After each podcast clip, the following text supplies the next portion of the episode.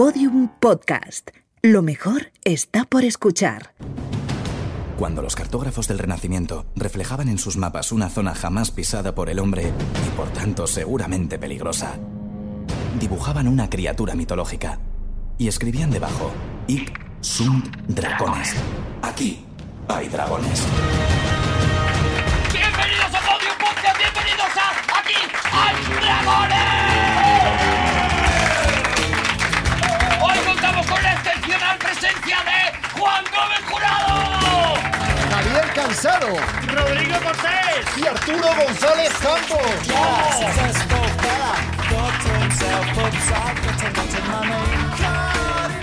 Qué maravilla reencontrarnos aquí de nuevo en Podium Podcast, qué maravilla. Tengo que eh, plantearos una, una cuestión, queridos amigos, queridos compañeros de Aquí hay Dragones. ¿Qué te pasa, Juan? ¿Qué te pasa? Así, Es que vengo con un montón. Luego, luego vosotros os ponéis a charlar, A pero yo tengo una duda y la, y la he traído aquí encima. Adelante con tu duda, Arturo. ¿Creéis, sois creyentes de la teoría del doppelganger?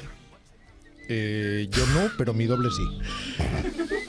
yo creería en pronunciarlo bien, doppelganger, no Es- doppeldanger. ¿No es doppelganger? No, No es como un do- el doble peligroso. Yo pensaba que era eso. Eso es Do- que hay una persona en el mundo Sí. que es igual que tú, Sí. Pero en todos los sentidos. Eh, por lo menos físicamente. Pero es hombre o mujer, puede ser. Mm, yo- Según seas. claro. Hombre, Ganger. hombre, mujer, mujer. Mira, si es mujer y es igual que tú, por ejemplo, Bueno, Javi, ya, cuidado, eh, pues, claro, cuidado eh, con este culito, lleva un ¿eh? camino. Todo esto viene de una leyenda alemana que dice que a veces tú podías perderte en el bosque y lo que salía del bosque no eras tú, sino tu doble. Ese doppelganger, que no danger, Ah, que bien estás formado. de alguna forma Claro. había surgido de las fuerzas malignas y oscuras del bosque y que de repente te Yo lo que digo es que si ahora mismo, o sea, si es una teoría que ya nos tenemos que cargar aquí en este programa y que no se vuelva a reproducir nunca más.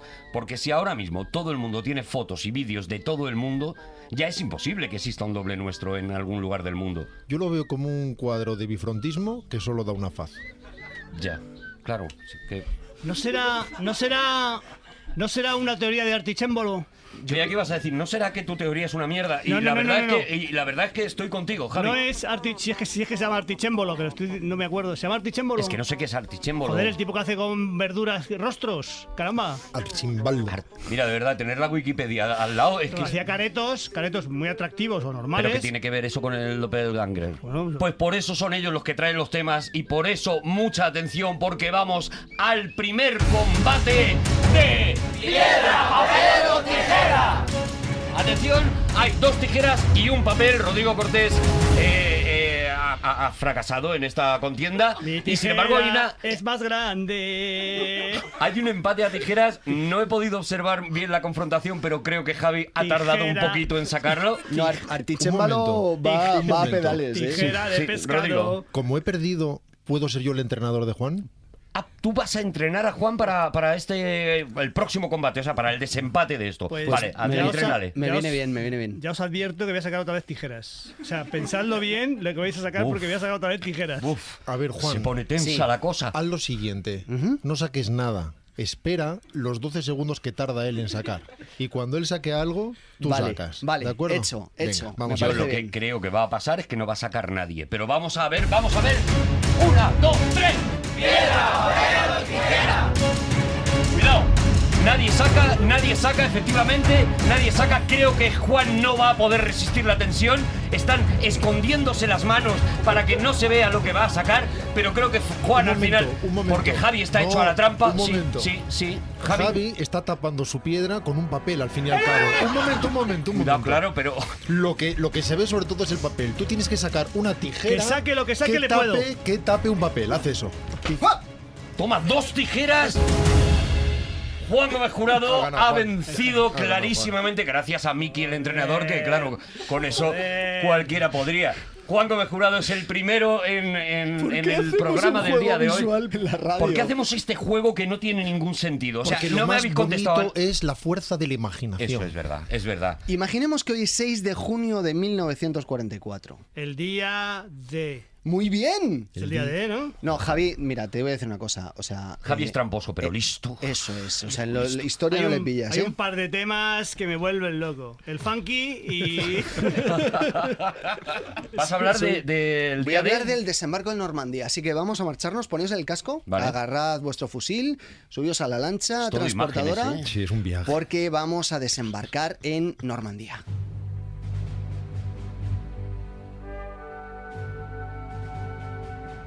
...160.000 soldados, 1.200 naves aerotransportadas, 5.000 barcos. Estamos ahora mismo intentando cruzar el Canal de la Mancha. Nosotros somos parte de esos soldados, digo porque me he puesto el casco y a lo mejor es para nada. ¿Nosotros Vale. con, con quién vamos? ¿Con los buenos? Vosotros vais con los buenos, sí. Vale. Somos de la primera oleada. Sabéis Sois- que la primera oleada eran bisoños. Jovencitos, ¿no? Bisoños que no tenían, no, no habían combatido nunca. Los más eh, habi- habituados, los más veteranos iban después. Porque Pues es que tú y yo somos como la cuarta, Javi, yo, entonces. yo creo que no voy a entrar en batalla. ¿eh?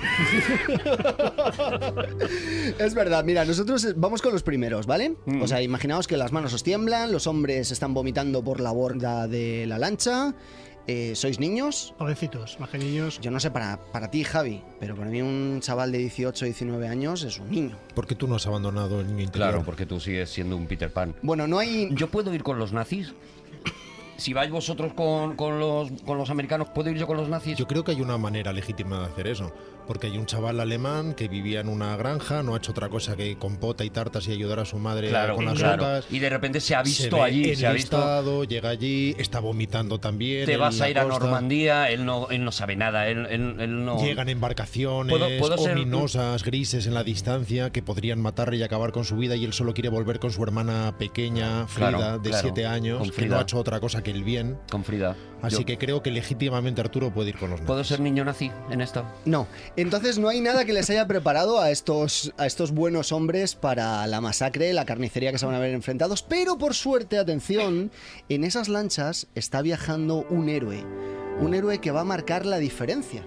Es un héroe que desde luego no se imagina ni tan siquiera que a pocos metros de donde él está a punto de desembarcar se va a erigir dentro de 50 años una estatua de bronce en su honor. Ah. Sí, amigo mío, este protohéroe escocés se llamaba Billy Millin. O flower of Scotland, when will we see your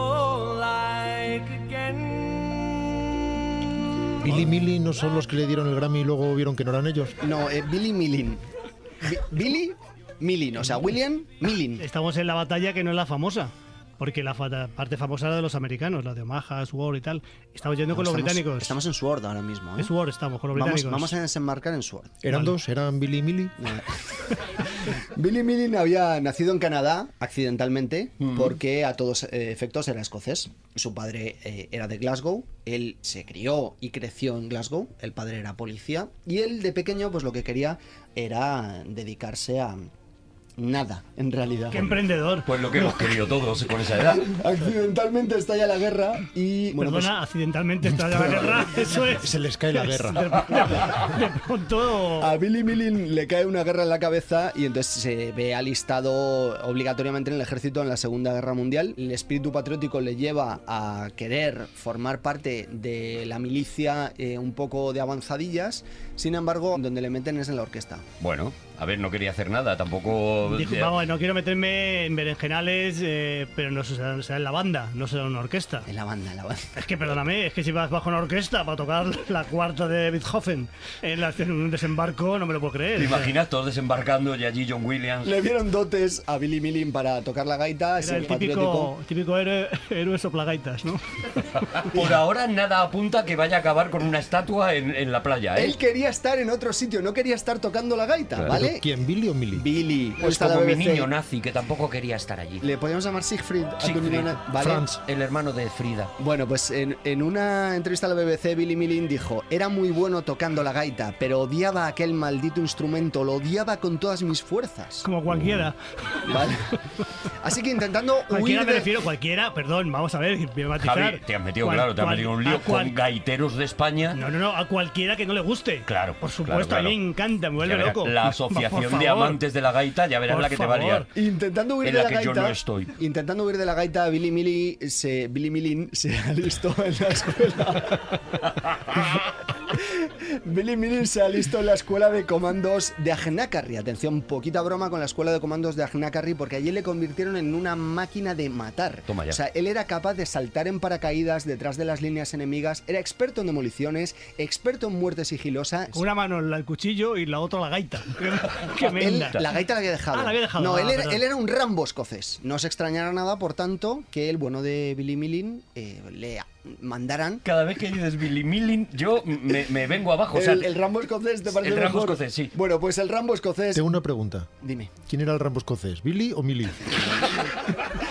El Rambo escocés Billy Milling va a bordo de las lanchas de desembarco en el día D. Ya ves.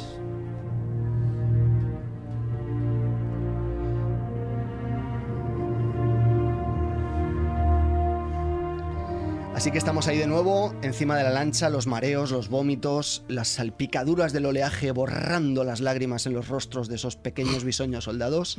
Qué emoción. Esos muchachos que van a morir para tomar unos metros de playa y para matar a tu niño nazi. Menos Billy Milling que está desollando una cabra mientras tanto, porque él está preparado para todo, claro. ¿Os acordáis que en este juego que hemos hecho, vosotros viajáis a bordo de esas lanchas, Sí, ¿no? sí. Estáis Sí. Teníais miedo, pero ahora estáis más tranquilos. Sí, Hombre, porque- está Billy Milling. Pero claro, esto es hasta que le echas un ojo a Billy Milling. Porque es que resulta que nuestro super comando escocés ya no va vestido de uniforme, como cuando estaba preparándose para ser comando. No lleva casco, no lleva arma, no lleva pantalones. Va vestido con boina, va vestido con camisa blanca, va vestido con calcetines hasta las rodillas y con kilt. Eh, y también lleva, atención, esto sí es importante, el Esgiandab, que es el puñal negro tradicional de las Highlands, que lo lleva metido en los calcetines. ¿Puedo decir una cosa? Puedes decir una cosa. Aquí Millie y Billy van con ropa de mamarracho, están con una gaita pretendiendo matar sigilosamente y son máquinas de matar. Y el niño nazi de Arturo no le ha hecho mal a nadie. Yo no le he hecho mal a Hacía nadie. una compota magnífica, Magnífica. Está muerto de miedo mirando la costa. Escribiendo a Frida, mi hermana. Y yo no puedo ir más con los alemanes que en este momento. Ahora mismo sí. Es posible que os sorprenda un poco el atuendo de Billy Milling, pero todavía ha partido de una... y es que es verdad que el nombre tiene gracia. A esta velocidad descubre el humor Juan, ¿vale? Una ocurrencia, una genialidad táctica del jefe de regimiento e instructor de nuestro querido Billy Milling, porque después de pasar juntos largos y duros meses, he entrenado a Bill- a Billy Milling para convertirlo en una máquina de matar, Lord Lovat, que es como se llamaba el jefe de instructores y jefe del regimiento, decidió en el último momento que la mejor idea posible era, en lugar de enviarlo armado hasta los dientes, enviarle armado solo con una gaita. Largos meses, que son meses de 34 días. Bueno, imaginaos que estáis en pleno desembarco de Normandía. Yo ahora como niño nazi estoy un poquito más tranquilo, la Pues verdad. mejor todavía, no, no imagines, vamos a escuchar.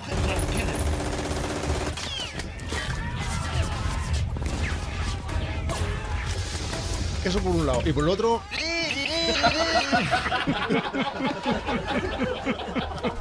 Bueno, tenemos las ametralladoras tumbando, tenemos las granadas abriendo boquetes en la arena. Eh, además, eh, Borja, te voy a pedir que por favor dejes siempre el fondo de batalla Sí, por permanentemente. favor, ¡Ay, sí, qué por favor. agradable, qué agradable! ¡Ay, qué agradable! ¡Ay, qué velada! ¡Ay, qué veladita más buena! Haznos ese favor, Borja. Tenemos granadas abriendo boquetes en la arena, obuses de 6 kilos estallando a pocos metros de nosotros. Eh, tenemos a los compañeros muriendo izquierda y derecha, las balas silbando en los oídos, el niño nazi al fondo gritando y muriéndose. Y aquí un poquito más cerca a nuestro mejor amigo gritando. Mamá, mamá, con las tripas desgarradas por el suelo y de pronto se arroja al agua un puto chiflado llamado Billy Milling con una gaita y empieza a sonar esto. Esto te anima mucho, vamos. Esto es, esto es un sedante maravilloso. Billy Milling diciendo, tranquilos todos, tranquilos. pero va con otros tres músicos, ¿no? Esto está ganado. A ver, eh, esta no es el, el original. Claro, o sea, el el- original, el- no los había nadie tambores, grabando allí los tambores no los llevaban, porque además acuérdate que tenemos el fondo de batalla, ¿eh? O sea, está sonando la gaita, pero está sonando el fondo de batalla abajo. Ahí tenemos al bueno de Billy ¿Se Milling. puede bailar la música de batalla? ¿Se va a hacer una coreografía? Hombre, te recuerdo que tienes obuses cayendo a No, pero centímetros. te refiero ahora, ahora, a día de hoy. O sea, tú, por ejemplo, te animarías a hacer una coreografía Digo, de, digo. de Highland Laddie, que es Hombre, lo que está pro- sonando ahora mismo. protesta. Ay, no interrumpáis a Juan. Bueno, eh, Billy Milling se había listado los comandos de Ascarry, le habían enseñado a matar gente, se había listado los comandos sobre todo para huir de la maldita gaita y ahí le tenemos a Billy Milling que se ha arrojado en- al agua en faldita. Va tropas. avanzando, tocando la gaita Eso es. hacia el niño hitleriano. Pero con el agua hasta las rodillas. ¡Ven para acá, Billy Milling! ¡Ven para acá! Un niño de Hitler de barrio, ¿sabes? Y había hecho un Erasmus, ¿no? Un Erasmus en España había hecho, ¿no? ¡Te abren la cabeza! ¿Te puedo hacer una crítica, Sí, Arturo? sí, sí. Es que estás tirando piedras contra tu propio tejado. Claro, porque- porque nosotros habíamos hecho un France pacífico. Tú tienes que poner un niño lejano que diga, ¿por qué? ¿Por Ah. qué? Haz eso. Vale. Hazme caso. ¿Por qué? ¿Por qué? ¿Te has vestido de gaitero? Bueno, Billy Millin lo relataría todo esto muchos años después de la siguiente forma. ¿No murió? ¡No ha muerto! Comencé a soplar- Poca gente merecía tanto. Aquella maldita Una cosa, estatua. tan pronto mis pies tocaron el agua, los hombres que yacían heridos, mutilados y desangrándose al borde del agua, se sorprendieron mucho al verme. Esperaban ver aparecer al médico o algún tipo de ayuda y en lugar de eso me vieron aparecer a mí con mi gaita y mi falda y tocando Highland Laddie. Fue horrible. Debo confesar que me sentí un poco inútil. Bueno, pues ha sido una historia preciosa. Bueno, Historia a- maravillosa. A Billy Millin, por cierto, Lord Lobat le había dado unas instrucciones muy concretas. Le había dicho que nada de arrastrarse, que tenía que caminar, que tenía que ir de pie con naturalidad como si estuviera en las Highlands rodeado de ovejas. Eso es lo que le dijo Lord Lobat. Esta instrucción que le había dado Lord Lobat a Billy Millin, a otra persona probablemente le dirías tú, veces las han segado. Que es un dicho galés. Precioso porque es Lord Loba y que dice que se siente como las ovejas. No, Lobat. sí. Lobat. Ah. Lobat. No lo estamos escuchando, pero hay una poesía en todo lo que está contando Juan. Es lo que estoy intentando. El Lord Lobat resulta que era muy famoso entre sus hombres porque en una batalla jamás se agachaba. Sabéis que, bueno, Javier eso lo sabe muy bien. Los españoles, de hecho, los oficiales españoles durante la Guerra de la Independencia no podían agacharse. Ellos tenían que permanecer de pie. Esto es una tradición que al parecer venía del ejército inglés, que tiene más sentido cuando las guerras eran a y un poquito menos cuando la guerra resulta que es con armas de fuego. ¿Le hacen la estatua solo porque hizo... No, no. No, no me acabo de enterar. Billy Millin, cuando ve la que está cayendo, sin dejar de tocar la gaita, Te reviento desde el pacifismo, Billy Miller. Se acerca a, lo- a Lord Lobat entre el fuego enemigo, él va esquivando, saltando por encima de sus propios heridos y Sí. moribundos y le pide permiso para coger un fusil y unirse a la lucha porque ve que sus hermanos, sus compañeros de regimiento están cayendo, están muriendo. Y que o, le miran regular, ¿no? o por lo menos le dice Lord Lobat, le suplico que o fusil o al menos permiso para agacharme. Todo esto lo dice tocando la gaita. ¿Y dónde estaba Lord Lobat? Lord Lobat estaba de pie. Pero estaba combatiendo. O sea, Él un estaba jefazo, combatiendo Un jefazo de pie, combatiendo. combatiendo de pie, al borde de la línea de playa, organizando las Hombre, es oleadas. importante, claro, ¿eh? Que- Le dice que lo que tiene que hacer es no estar ahí de pie, sino empezar a recorrer la playa arriba y abajo y que esta vez que se ha cansado de Highland Laddie y que tiene que empezar a tocar esto otro.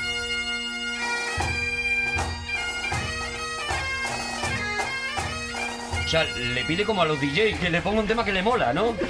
Que empiece con Road to the Isle y que ahí va Billy Billy. ¿Tienes las chicas cocodrilo? Hasta que Billy Millin, como contó en la entrevista famosa a la BBC en los años 90, dice, la situación se volvió un poco insostenible cuando tres morteros seguidos estallaron a pocos metros de mí. Así que Billy Millin abandonó la playa, dio unos cuantos pasos por una carretera y allí encontró un poco más adelante unos cuantos heridos que estaban uno junto a otro formando una fila eh, paralelos a, a la carretera esperando asistencia. Uno con un saxofón. Otro le pedía, dice, unos rogaban la muerte, otros me pidieron ayuda, uno de ellos llamaba a gritos a su madre desconsolado. El fuego enemigo arrecia y me camuflé, dice Billy Millin, tras un muro sin dejar de tocar. Cansino. Capté como un tanque de los nuestros aparecía en la carretera. Traté de llamar la atención del comandante del tanque cuyo casco asomaba por la abertura. No me vio. Sí Apartarme. vio. Yo pude apartarme, los heridos no. Las cadenas del tanque aplastaron las cabezas de los heridos en fila como cáscaras de huevo. Fue Ay. muy traumático. ¿Qué hizo Billy Millin? Se levantó, siguió tocando, cambió de canción.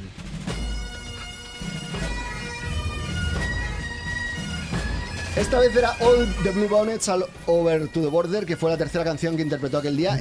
Y por inútil que el bueno de Billy Millin se sintiera, ¡Que me maten ya! Si yo ya no quiero seguir. los soldados dirían más tarde que la melodía de la gaita inflamó sus corazones Claro, y les claro, ayudó a conquistar la playa, supongo que intentando huir del sonido aquel. Visto el éxito de Billy Millin, porque no iban todos con gaitas. Porque- 300 gaitas y un fusil. Es que no tiene ningún sentido que lograra sobrevivir tras varias horas tocando de pie entre las balas sin que ni una sola de ellas le rozara. Sobre todo siendo dos.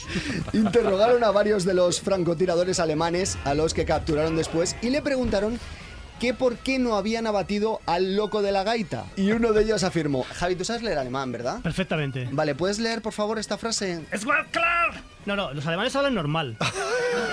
Esto de que, de que grita y tal es una Bueno, mentira. eso pero hay, un- transmitir hay un tío tocando la gaita y un desembarco en Ya, marcha. O sea, a lo mejor hablan- ese señor. No dicen, es claro, un Gaugen. Dicen, es klar, unos Gaugen.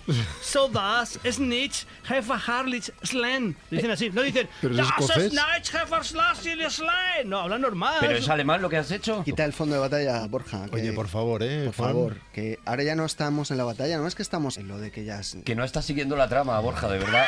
Estaba claramente desequilibrado, os traduzco. Así que no parecía peligroso. Eso es Mm. lo que dijeron los francotiradores alemanes. ¿Ves? Pues si todos hubieran hecho lo mismo, o no, no digo todos de gaitero, pues un gaitero, uno disfrazado de Napoleón, todo que fueran Claro. orates, o sea, una- una- un ataque de orates. El caso es que Billy Milling vivió hasta los 88 años sin que una sola bala tocara jamás su cuerpo, a pesar de que siguió participando en las sucesivas operaciones posteriores.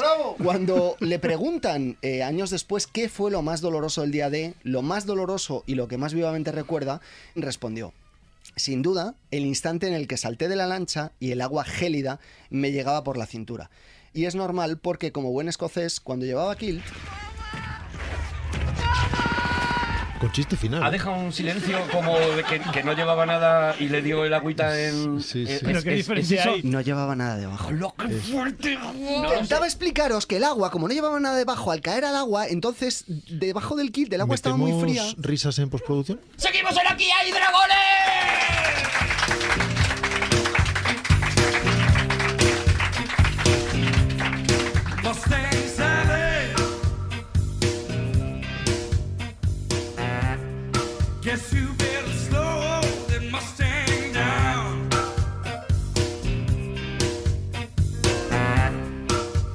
Pues ahora eh, Javi y Rodrigo son los que se van a enfrentar de nuevo. Javi está muy decidido a ganar.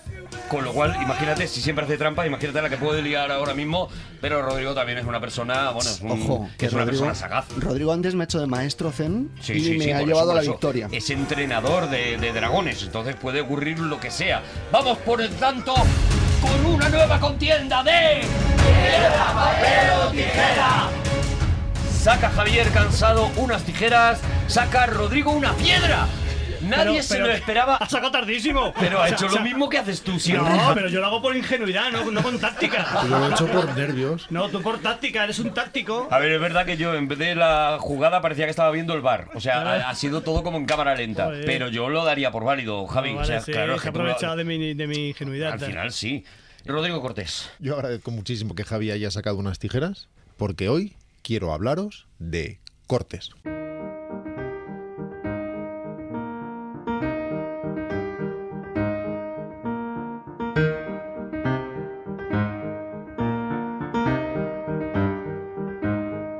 Hablaros de cortes porque voy a hablar de montaje. ¡Ah, amigo mío! Y para hablar de montaje, Anda. Hay que cortar. he elegido una figura viva, pero legendaria en el mundo del montaje, que es la de Walter Murch. Alguien a quien tal vez no conozcamos, pero vamos a resolver eso en los Me- próximos me minutos. quiere- parece que por la cara me quiere sonar como que he leído muchas veces Walter Murch, pero no sé exactamente quién es este señor. Walter Murch es uno de los grandiosos eh, montadores de las últimas décadas, el montador habitual, entre otras cosas, de Coppola. Iremos repasando algunos de sus títulos. Y que además resulta particularmente interesante porque es uno de los pocos montadores que reflexionan eh, de forma externa sobre su arte, sobre su disciplina, lo ponen por escrito. No diré que es un teórico, ya que cada vez que Walter Murch habla de montaje, a veces diré Murch, a veces diré Murch. No seré yo quien te critique No, la manera de decir las cosas, como comprenderás. Walter Murmuch. ¿Hizo algún western? No diré que es un teórico, porque en realidad todas sus soluciones y su manera de abordar su arte es muy práctica y siempre habla de soluciones eh, formales muy concretas, pero sí es un pensador. Es un pensador del montaje, es una persona extraordinariamente culta. Ha hecho uno de los libros más conocidos, el libro de referencia del mundo del montaje, que es En el momento del parpadeo, In the Blink of an Eye. Y tiene un libro de entrevistas maravilloso, una conversación con Walter Murch, que hizo con Michael Ondaatje, que es el novelista de El paciente inglés, por ejemplo. Ah, vale. Película de Anthony Minghella, que por supuesto montó Walter Murch. Y que se llama El arte del montaje, un libro recomendabilísimo. Sabe de música, sabe de pintura, traduce entre pelis para bajar el ritmo a Curcio Malaparte y además lo convierte en poesía, eh, lo lleva del italiano, de la prosa densísima del italiano a la poesía en inglés. Adelante, Juan. Eso iba a preguntar, que ¿de qué idioma? Bueno, de- evidentemente del italiano, ¿hacia cuál? Hacia el inglés, que es el de Walter. Claro. y sin embargo asume no saber demasiado sobre historia del cine, curiosamente. Eh, cuando era un niño, por ejemplo, ya se expresaba en sonidos, porque vamos a aprender, entre otras cosas, que primero fue montador de Perdón, sonido. Perdóname, que se expresaba en sonido, te refieres que hablaba. No, no, me A mí me refiero, ha sonado a eso, pero claro, si hago yo el chiste... me refiero a que imitaba sonidos, expresaba en onomatopeyas. Ah, y vale. cuando no recordaba el nombre de algo, lo hacía sonar para que la gente supiera Mi, de mi qué. hijo hacía eso de pequeño. Decía, mira, el guau guau. Eso debe ser cosa solo de tu hijo, ¿no? Pues lo mismo que Walter Murch. A ver si va a ser mejor que mi hijo. Walter Murs, que seguramente no era mejor que tu hijo, sin embargo sí que era especial. Y cuando era muy pequeñito le compraron un magnetófono y se volvió loco, como un tonto con una tiza. Empezó a trabajar con los sonidos, a cortar la cinta, a cambiar la estructura de los sonidos, a cambiar la velocidad y desde el principio desarrolló una sensibilidad muy especial hacia el sonido, que es a lo primero que se dedicó después profesionalmente. Él tenía la teoría de que eres feliz si acabas dedicándote a lo que te interesaba a los 9 o 10 años.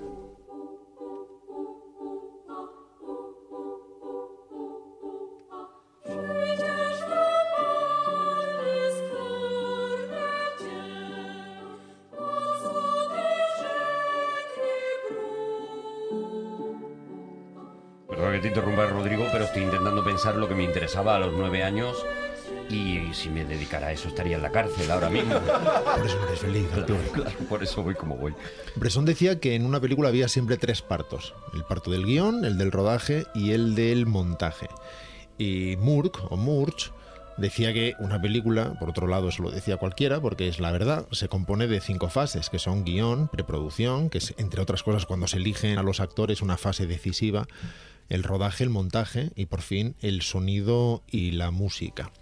Es curioso porque él como pensador considera que los padres del cine son de una forma muy improbable Edison, Beethoven y Flaubert, porque considera que, por ejemplo, Beethoven aportó la dinámica a la música, que antes en el mundo clásico, en el mundo clasicista, era formalmente mucho más cerrada, mientras que él, con sus sinfonías y con sus obras mucho más flexibles, empezaba a cambiar de tema constantemente y a viajar de otra manera, a visitar determinadas estancias, a plantear ideas que después dejaba abandonadas y que habría otras. Algo que para un compositor clásico sería una auténtica locura, pero cuyo lenguaje se compadece muy bien con el del cine. Del mismo modo, consideraba que Edison evidentemente había aportado la técnica, sobre todo desde su mundo estadounidense, con la invención del kinetoscopio, y que Flaubert de alguna manera representaba el realismo, que estaban eh, poniendo en marcha otros autores franceses como Balzac y como tantos, pero que de alguna manera en Flaubert cristalizaban con particular autoconsciencia. Así que al final la suma de la tecnología más el realismo más la dinámica creó una especie de solución súper saturada en el siglo XIX que estaba perfectamente preparada para cristalizar en el momento en que alguien agitara el vaso. Decía Moore que hay dos tipos de directores. Hitchcock y Coppola, por ejemplo, ahora explicaremos por qué, o en su experiencia directa, Lucas y Coppola.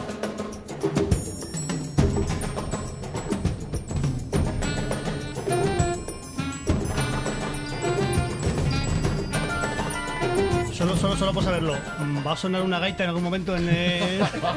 Voy a evitarlo de forma muy consciente. Vale. De hecho, esto que está sonando es Stuart Copland, a quien hemos oído, por ejemplo, en Rumble Fish, en la ley de la calle de, de Francis Ford Coppola. Esta mención es pertinente porque Walter Moore que estudió en la USC, en la Universidad del Sur de California, junto con todos sus amigos barbudos. Y uno de Los ellos era Lucas, efectivamente, y Jig McBride, y Milius y otros. Mientras que, eh, por ejemplo, Coppola estaba en la UCLA. Los dos tienen esta rivalidad típica, la que existe entre Oviedo y Gijón, pero al final en realidad se consideraba que eran lo mismo. Unos acusaban a los otros de ser eh, pedantes e intelectuales y los otros de ser estrictamente tecnológicos, pero al final todos tenían claro que eran lo mismo y que estaban intentando hacer lo mismo. Me encanta el insulto tecnológico. ¡Tecnológico! y con sus amigos se puso en marcha tratando de hacer, sobre todo cuando Coppola fundó American Zoetrope, American Zoetrope en San Francisco, no competencia a los estudios, sino trabajar al margen de los estudios.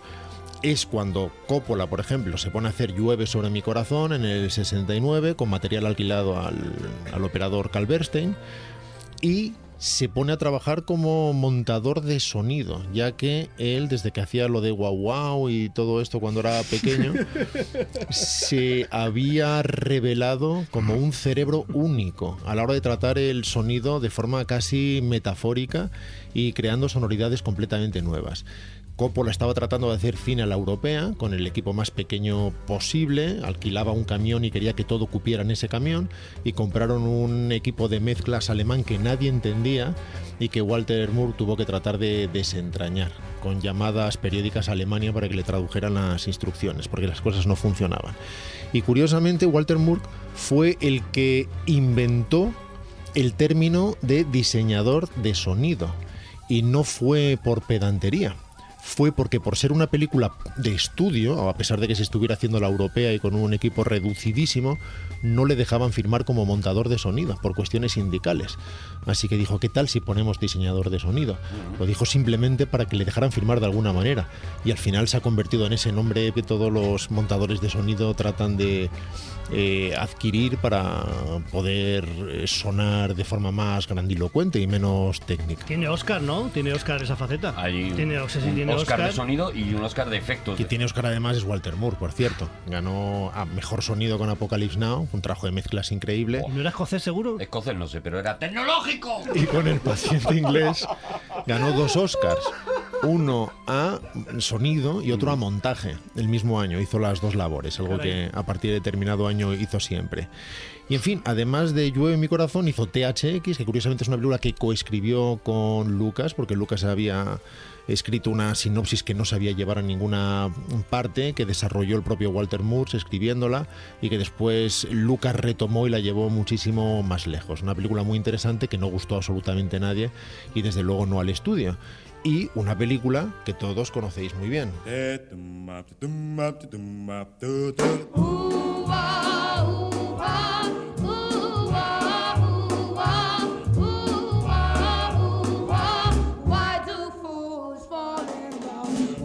Efectivamente, American Graffiti. Por favor, yo conocí a mi primera novia viendo American Graffiti. Ay, no me digas. Ay, por favor. Pues Ay, vamos- Rodrigo, qué golpe bajo. Pues vamos, Rodrigo, qué vamos a golpe tener que bajo. parar lo de Rodrigo, porque claro, Joder. la actualidad. Actualidad, actualidad. La actualidad manda. La actualidad manda. ¿Conociste a tu primera novia viendo a- En el ¿Pero la conociste Roxy de Madrid, dentro sí. del cine? O sea, ya No, no, no, viéndola Fuimos, fuimos una pandilla y la, y la conocí viendo American Graffiti. y hubo. Y nos enamoramos como, bueno, yo, ella menos. Eh, sí, sí, me acuerdo de, joder, tío, qué flash, madre mía. La De repente es una, una canción de Pingüino en mi ascensor, Javi, ¿eh? He visto a American Graffiti en el Cine Estudio Regio, ya no volveré a la universidad, ya no volveré al colegio. Pues es un momento magnífico para hacer 5 segundos de silencio. Pues sí. Walter Munch, entonces, ¿no? Walter Moore, sí. Desarrolló toda una serie de técnicas muy especiales que os animo a que tratéis de detectar viendo la película.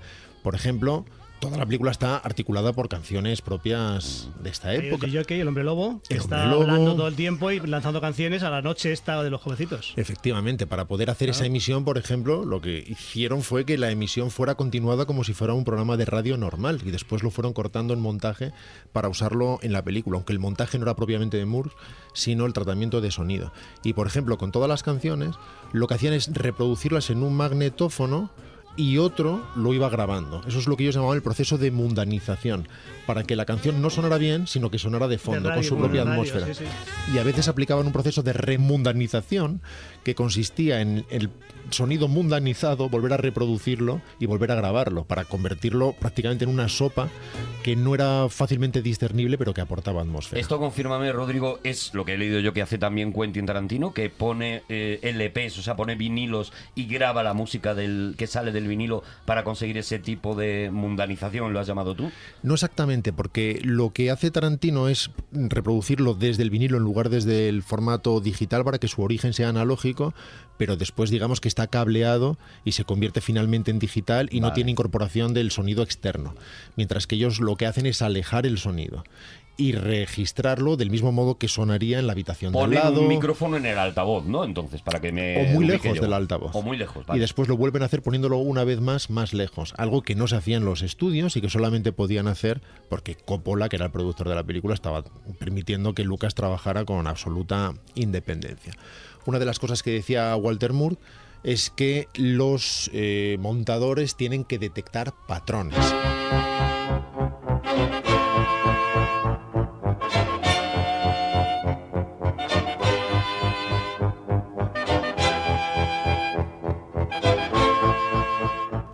Patrones como el siguiente, el dos y medio, por ejemplo. Considera que un espectador puede procesar solo dos elementos temáticos y medio en cada instante.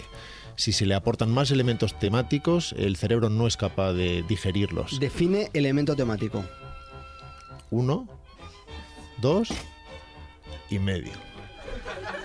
Se refiere, por ejemplo, que cuando estás trabajando en mezclas, Te lo buscas solo, de verdad. al final, aunque tengas, como sucede de hecho, una columna de efectos o de pistas, que a veces puede ser hasta de 140 pistas, al final los sonidos de verdad discriminables y que aportan narrativa son muy definidos, son muy concretos. Tú puedes tener, por ejemplo, un rumor neutro de ambiente en una sala. Cuando quieres hacer silencio en cine, nunca tienes silencio puro. Sin embargo, ese rumor neutro, que el cerebro apenas discrimina, pero que está aportando realidad, no es un elemento temático. Sin embargo, si hay una sierra en la sala de torturas de al lado que quieres que se oiga, o un ladrido que es narrativamente significativo, o una música que no aporta solamente atmósfera, sino que debe ser discriminable por el espectador para entender algo en concreto, esos son los elementos temáticos. El cerebro está sobrevalorado, sobrevalorado, sobrevalorado. Por favor. ¿Pero por qué, Javi? Dos y medio. O sea, yo sin, sin cerebro puedo hasta cinco si quiero. Bueno, de hecho, estamos recibiendo 50 inputs por segundo de información. Perdón, 2000 inputs por segundo. No, se no, ha multiplicado. esto es cierto. O sea, esos son los que recibimos. Lo que pasa es que un millón.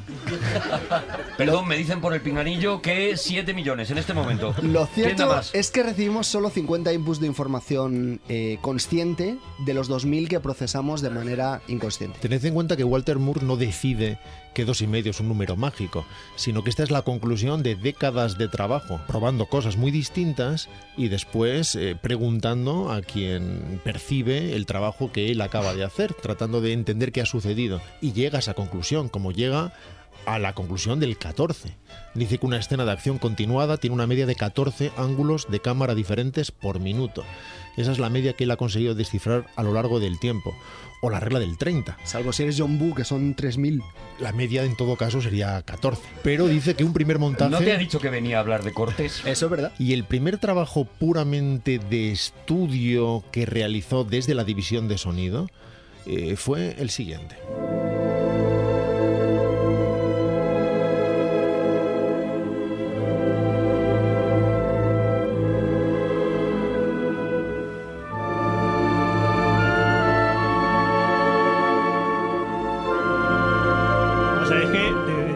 Pasar y todo lo que queráis, pero, o sea, dos y medio.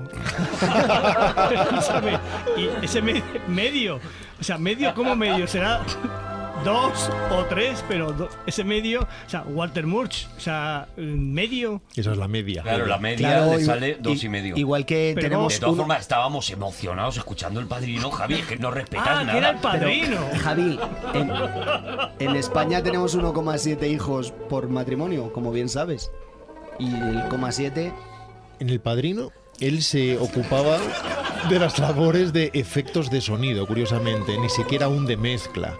Y sin embargo, él ya empezó a adoptar determinadas reflexiones narrativas que no eran propias del cine convencional y que solucionaban problemas que parecían difíciles de resolver. Por ejemplo, él recuerda cómo prácticamente despidieron a Nino Rota por Bob Evans, el productor de la película, y él dijo, en mi experiencia me he dado cuenta de que en general cuando alguien dice que detesta algo, por ejemplo el vestuario o la fotografía, en realidad se está refiriendo a una o dos cosas que no le han gustado nada de ello en la película. Mm. Y que lo primero que hay que hacer es detectar qué es eso que ha generado esa reacción general. Se dio cuenta que en el caso de Bob Evans no era exactamente la música de Nino Rota, sino lo que sucedía en la escena en la que el jefe de estudio descubría la cabeza de caballo en sus sábanas de seda y consideraba que ese vals que había generado Nino Rota no generaba el impacto necesario en el momento en que él por fin descubría las sábanas y encontraba en la cabeza del caballo. Así que decidió Walter Moore, por su cuenta, trabajar con ese tema, que tenía una estructura ABA, con un vals inicial, después una segunda fase y por fin el vals que ya empezaba a exacerbarse. Y él decidió escuchar la escena desde el oído de Bob Evans, por decirlo de alguna manera. Vamos a ver qué le pasa a él. No voy a decidir si tiene razón o no, voy a tratar de entenderle. Escuchó desde su punto de vista y dijo, creo que ya sé a qué se refiere. Tal vez habría que haber ido anticipando la locura para que fuera creciendo y creciendo y que fuéramos sintiendo la sensación de algo va mal, oh Dios mío, ¿qué sucede? Espera un momento, lo estoy notando, en fin, toda esa progresión hasta que por fin levanta la sábana y empieza a gritar. Recordáis que acaba gritando en mitad de, de la madrugada. Pues bien, lo que hizo fue sumar a la tercera fase la primera en una reproducción en paralelo que iba creando un sonido distorsionado y disonante y que creaba esta sensación de locura. Cuando lo proyectó, Bob Evans empezó a aullar de placer diciendo exactamente eso era. Así que Nino Rota, desde luego, se quedó en su sitio. Imaginad lo que habría sido esa película sin Nino Rota. Dios mío, lo que le debemos a Walter Moore. Es curioso porque esta película, por ejemplo, duraba inicialmente más de tres horas. Por fin consiguieron dejar el montaje en cerca de tres horas y Bob Evans dijo que no podía durar mucho más allá de dos. Así que hicieron un montaje de dos horas y diez. Lo que dice Walter Moore es que en general eso es muy mala idea. Es decir, la forma de reducir una película no es simplemente empezar a quitar planos o empezar a quitar secuencias, sino en todo caso reducirla como se reduce en cocina, tratar de ir a lo esencial, comprenderlo, empezar a licuarlo, volver a darle una segunda capa, etc. Aunque cuento un ejemplo muy interesante en el político de Robert Rosen, en All the President's Men. Recuerda que cuando hicieron todos los pases de prueba de All the President's Men, las notas iban cada vez a peor. Así que trataban de incorporar cambios a montaje y siempre iban hacia abajo, no había manera de resolverlo. Así que Rosen le dijo a su montador, vas a hacer lo siguiente en cada una de las secuencias. Elige el mejor momento, el que sea, y corta 100 pies antes y 100 pies después, y que sea lo que Dios quiera. Así que salió un montaje rarísimo en el que las escenas comenzaban ya empezadas y que acababan en cualquier momento, pero que de forma extraña tenían una especie de aire de corte de autor y que mantenía la esencia de lo que sucedía y la película acabó ganando el Oscar, a la mejor película ese año. Algo que es extrañísimo y a la vez extraordinario y no necesariamente recomendable. Pero sobre todas estas cosas eh, reflexionaba Walter Moore que inmediatamente iba a hacer otra película legendaria.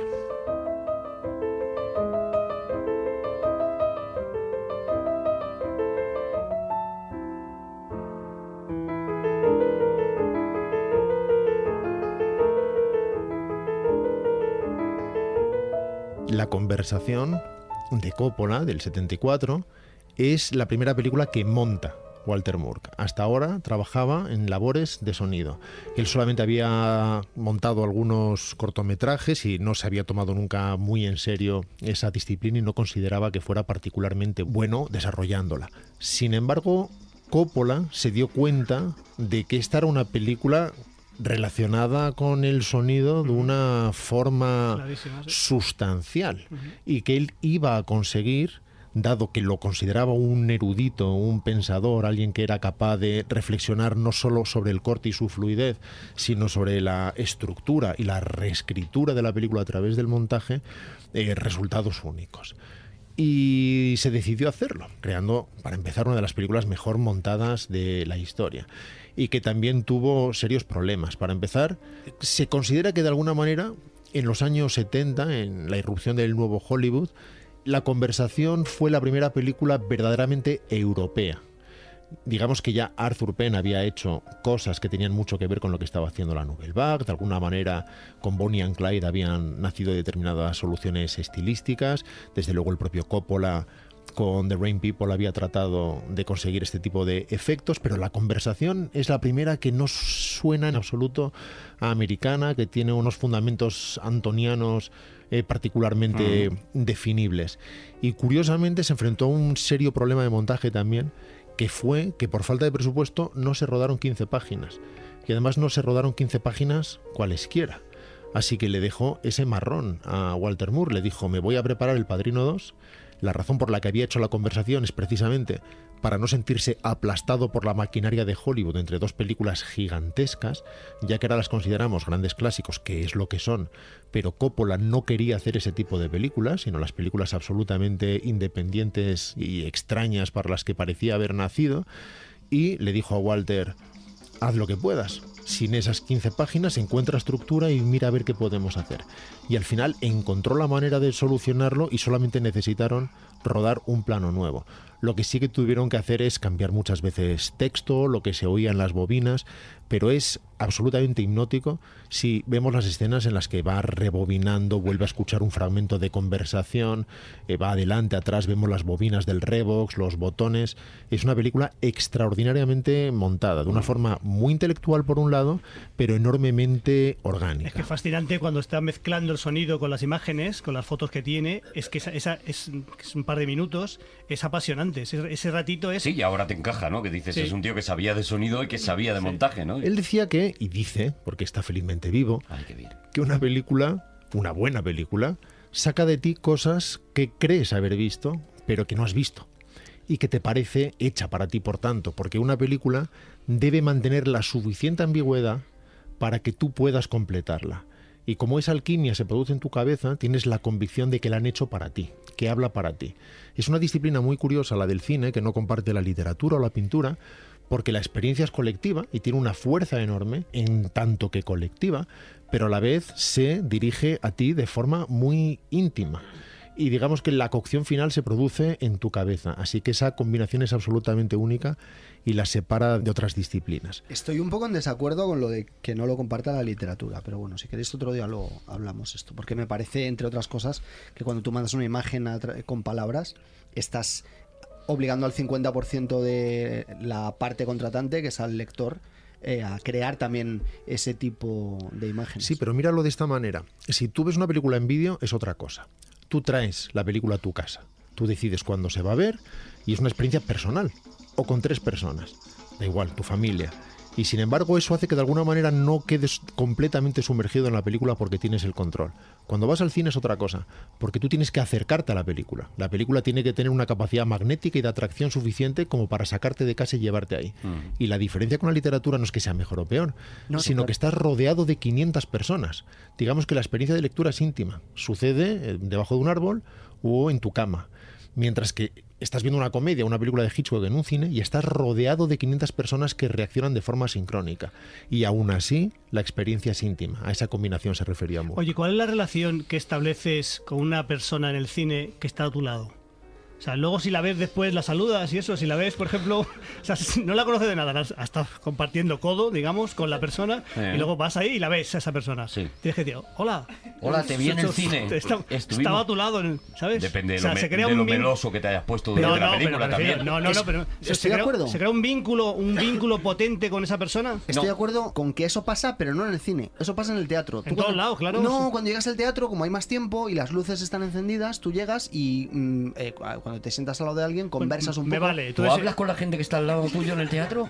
Sí, cuando llegas, hola, ¿qué tal? ¿Cómo estáis? Yo, por ejemplo, cuando voy en el metro Hola, y, voy, soy Juan. y voy leyendo un libro, voy en el metro, voy leyendo un libro y al lado otra persona es raro, también va leyendo otro libro, pues le hablo, digo, hola, ¿qué tal? ¿Estás leyendo libros? Mira, estamos los dos leyendo libros. Pero sois personas peligrosas, de verdad. Yo no hablo con nadie. Yo una vez Yo me no hablo con enamoré de una chica cuando tenía yo 19 años y ella no sé, en el metro. Y fue precisamente por lo que acaba de decir Javi. Yo iba leyendo un libro y ella también iba sentada a mi lado. Y El mismo libro, es que eso es maravilloso. O sea, pues con, leer La el chica mismo se libro. bajó un par de estaciones detrás y se metió en el cine a ver American Graffiti. La chica se bajó un par de estaciones detrás y echó a correr. Estoy convencido de que ella se enamoró de mí también. Fijaos cómo extrae el fumo de sus escenas Walter Moore. Lo que hace es cada día ver las proyecciones de dailies, es decir, los pases diarios de lo que se ha rodado en la película, que normalmente se rueda de forma desordenada, no nos olvidemos, él, él no lo ve de forma cronológica. Y lo primero que hace es tomar notas, digamos que emocionales, sin poner su cerebro en marcha. Lo primero que le sugiera la secuencia. Si eso es la palabra plátano, eso es lo que anota, plátano. Digamos que nunca va a volver a ver ese plano de forma virgen, así que está completamente abierto, emocional, no intelectual, a percibirlo. Después, la siguiente tanda de notas es quirúrgica, por decirlo así, ya es técnica, y hace otro tipo de anotaciones. Él cree que siempre va a volver a esas anotaciones y dice que raramente lo hace, pero que el hecho de hacerlo va impregnándolo de determinada manera que no sucede sin esa reflexión. Por asociación de ideas, ¿no? De alguna forma. De alguna manera, él ni siquiera lo convierte en ideas, sino que a veces es emocional y en cualquier caso es el cerebro sin gobierno. En la primera tanda, insisto. Y sigue llegando a conclusiones.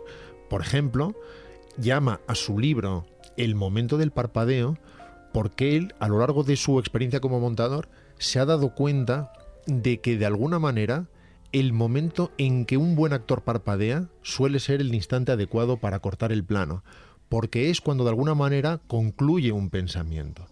Se ha dado cuenta de que hay una conexión íntima entre el movimiento de los ojos y el parpadeo y el pensamiento, y dado que un buen actor no está interpretando, sino que está pensando de verdad, está pensando delante de la cámara y puedes verle pensar, cuando acaba esa unidad de pensamiento sobreviene el parpadeo. Dice que no vale con Michael Caine, claro, porque Michael Caine ha hecho como técnica interpretativa el no parpadear, No parpadear nunca, jamás. claro. Es algo que se propuso de joven, no parpadear nunca, porque considera que cada vez que un actor parpadeaba mucho él no se lo creía. Y Richard Gere parpadea mucho al revés. Richard Gere está todo Richard Gere lo que tiene son los ojos pequeñicos. ¿No hay Creo que no es tanto ni que un solo parpadee. parpadeo de Michael Caine registrado en la historia del cine? No, seguro que sí que habrá algún parpadeo, pero en cualquier caso no es la idea que pueda servir como registro. Bueno, es curioso porque efectivamente en montaje se corta muchas veces en el momento en que sobreviene un parpadeo, pero no se puede cortar justo cuando se parpadea. Una vez se parpadea, hay que dejar como mínimo 5 o 6 fotogramas por detrás, si no es un momento muy poco fluido de corte. Así que generalmente se corta antes del parpadeo. Y si se espera a ver el parpadeo porque es necesario por alguna razón, normalmente hay que dejar varios fotogramas antes de poder hacer el corte. Eh, Por ejemplo, resulta muy extraño entender por qué funciona el montaje. El montaje no debería funcionar, no, no tiene ningún sentido, porque nada en la vida real está conectado con el montaje. Claro, tú no cierras los ojos, abres los ojos en otro lado y ves una escena, sino que tú estás viendo un continuo, ¿no? El montaje es una cosa forzada, ¿no? De. Efectivamente, la única razón por la que él considera que puede funcionar es porque el sueño funciona así. Y eso sí que nos prepara para esa experiencia. El sueño, que sí que es completamente fragmentario y nos eh, llena de saltos bruscos el cerebro. Y esas dislocaciones que se producen en el sueño nos preparan para el cine. Y la relación entre el sueño y el cine eh, no son accidentales. Pero pensémoslo además de otra manera. Por ejemplo, nosotros pensamos en términos de corte mucho más de lo que creemos. Si alguien se pone, y esta reflexión la hace él en las conversaciones de su libro, delante de un espejo, y miramos a nuestro ojo izquierdo, y luego al derecho, y luego al izquierdo, y luego al derecho, nos daremos cuenta de que a pesar de que hemos hecho un barrido con la mirada, no percibimos ese barrido, no percibimos la imagen borrosa que cambia de imagen, mientras que si alguien se pone frente a nosotros sí que ve que los ojos están cambiando de lado. Y eso es porque el cerebro por alguna razón elimina esa información, elimina los fotogramas equivocados. Lo que hace es salta a la siguiente ítem de información y borra No, efectivamente confun- no todos. confundáis. Está sobrevalorado. El cerebro tiene idea, es un bobo. Y menos más que está el sistema parasimpático. Pero sin el sistema parasimpático, el cerebro se iba a freír gárgaras. Os iba a poner otro ejemplo. Sí, bueno, muy duro lo que has dicho. Javier. Os iba a poner y os lo pongo, porque en una entrevista a finales de los 70 John Huston habló de ello, no lo he olvidado, tiene toda la razón del mundo, que podemos pensar que nuestra experiencia normal lo natural sería el barrido. Estamos mirando a alguien, luego miramos a la puerta, eso es un barrido, eso es una panorámica, pero no funciona así, no, no solo ya nuestro cerebro, sino nuestro cuerpo. Si vosotros miráis a la derecha bruscamente y cambiáis bruscamente de mirada, parpadeáis en el camino. Ay, es verdad. De manera que lo que hacéis es un corte. Que el oyente pruebe, Sí, sí. que haga un cambio de mirada muy brusco Y, y, luego verá, que agarre el volante otra vez. y verá que parpadea, curiosamente. De manera que el cerebro yuxtapone las imágenes imágenes de forma natural siguiendo el corte. Pero estoy flipando, es que, es verdad que no puedes evitar parpadear. Esto es algo que aprovechan muchísimo los magos, por cierto. ¿eh? Y ahora iba a hablaros de Apocalypse Now, pero se me ha ocurrido una idea, así que más patrones.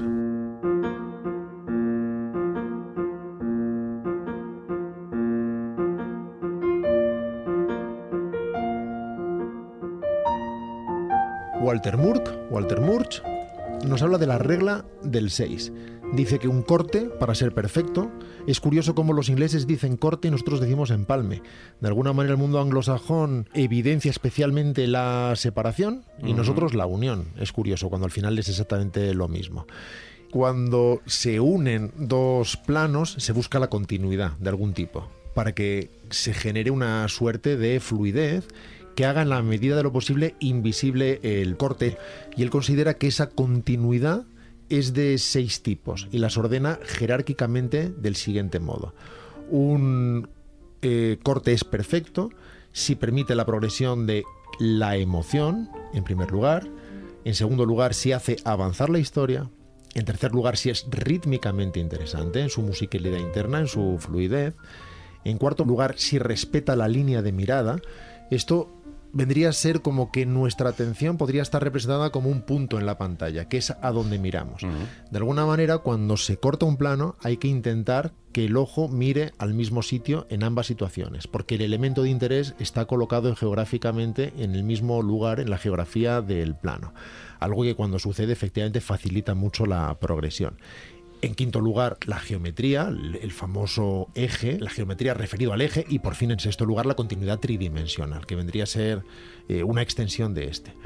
En fin, a la que le da más importancia es a la emoción, por ejemplo. Y si habláramos con Scorsese, que es el mejor director montador de la historia, diría que la continuidad tiene que responder a la emoción y que las otras cinco se la sudan cada vez en más tiempos. Le da bastante igual, ¿no? Cada vez más. ¿Esto sería parecido, Juan Gómez Jurado, a, a la composición de un párrafo, de un capítulo? ¿Tendría algo también que ver? Luz? Absolutamente. De hecho, eh, estaba reflexionando ahora mientras lo decía Rodrigo, porque yo no lo conozco y me daba cuenta de lo mucho que ha contaminado el cine a la literatura y viceversa. Y al Bueno, revés, contaminación, eh, trasvase, eh, fusión de técnicas. Porque yo ahora mismo eh, sí puedo permitirme, incluso dentro de un capítulo, de hecho lo hago, eh, cortar a un punto que está en otro sitio y todo el mundo entiende que, por ejemplo, si utilizo dos golpes de carro, Sí. estoy dejando pasar un tiempo, mientras que si solo utilizo uno, estoy eh, quedándome dentro de la misma línea temporal. Esto es no más... tengo muy claro que es un golpe de carro, perdona, Juan. Es cuando le das dos veces al enter, Arturo. Ah, vale. Es vale, que se vale, llama dos- carro. Dos espacios, vale, vale. Sí, sí. no, sí. espacio es la barra larga del centro. No, ya lo he entendido. ya. Lo has entendido ya. Él habla, por ejemplo, en su reflexión constante sobre el montaje, cuando está durante un año muchas veces montando una película,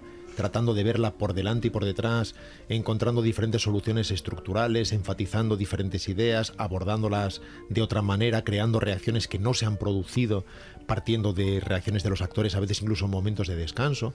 Uno de los momentos que él usa a menudo es cuando el actor está luchando por recordar el texto porque ese momento, esa mirada de pánico está llena de verdad y a lo mejor en ese momento no funciona, pero para según que otras reacciones resulta perfecta.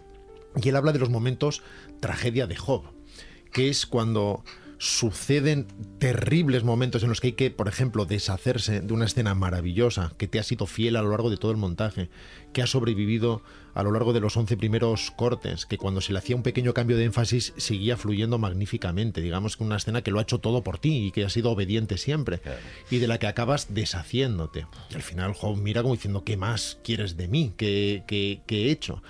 Y él se da cuenta de que muchas veces, al igual que Job no se da cuenta de que hay un plan superior que hace que su tragedia sea mejor para el mundo o para que las cosas que él no conoce funcionen mejor, a veces una de estas escenas se tiene que ir, resulta enormemente trágico, pero de alguna manera el plan general mejora. ¿No cree, por ejemplo, Murch en añadir cuando parece que quitando no funciona y de repente dices, voy a sumarle a ver qué pasa? Sí, lo hace a veces y de hecho inventa reacciones que no existen. Hay un momento, por ejemplo, muy interesante en el paciente inglés en el que el torturador eh, le dice a la víctima, bromeando en realidad, que le podría cortar los pulgares y sigue hablando de forma natural.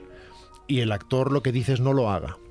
En ese momento él había leído un libro sobre el nazismo en el que acababa de leer que lo que más detestaban los nazis era la debilidad. Y de repente le pareció muy interesante usarlo. Y cuando el otro dijo, le podría cortar los pulgares, y el otro dice, no lo haga, creó un silencio que no existía previamente, lo cual nos permite ver que ese nazi está reaccionando a lo que ha oído. Y entonces le hace decir por segunda vez en off no lo haga sacándolo de otra toma, algo que jamás sucedió, enfatizando el miedo de la víctima. Así que en ese momento vemos un cambio en los ojos del comandante que reacciona de forma brutal y que nos hace quitar los ojos de la pantalla cuando en realidad no sucede nada violento. Nosotros lo imaginamos a partir del sonido y porque colaboramos con el director tapándonos los ojos. Así que crea un silencio nuevo que dura 5 segundos, que parece durar 5 minutos, que no sucedió jamás en rodaje y añadiendo una unidad de información, esto que preguntabas antes, consigue cambiar el énfasis de la secuencia. Prácticamente creando una nueva interpretación. O sea, ese tío podía haber ganado el Oscar y en realidad el Oscar sería de Walter Moore. En realidad eso pasa constantemente. Cuando vemos una gran interpretación, salvo que suceda en un solo plano, como qué sé yo, con Anne Hathaway cantando el I Dream a Dream de Los Miserables, salvo que sea algo así, la interpretación que se ve en una escena de montaje no sucedió jamás en la realidad.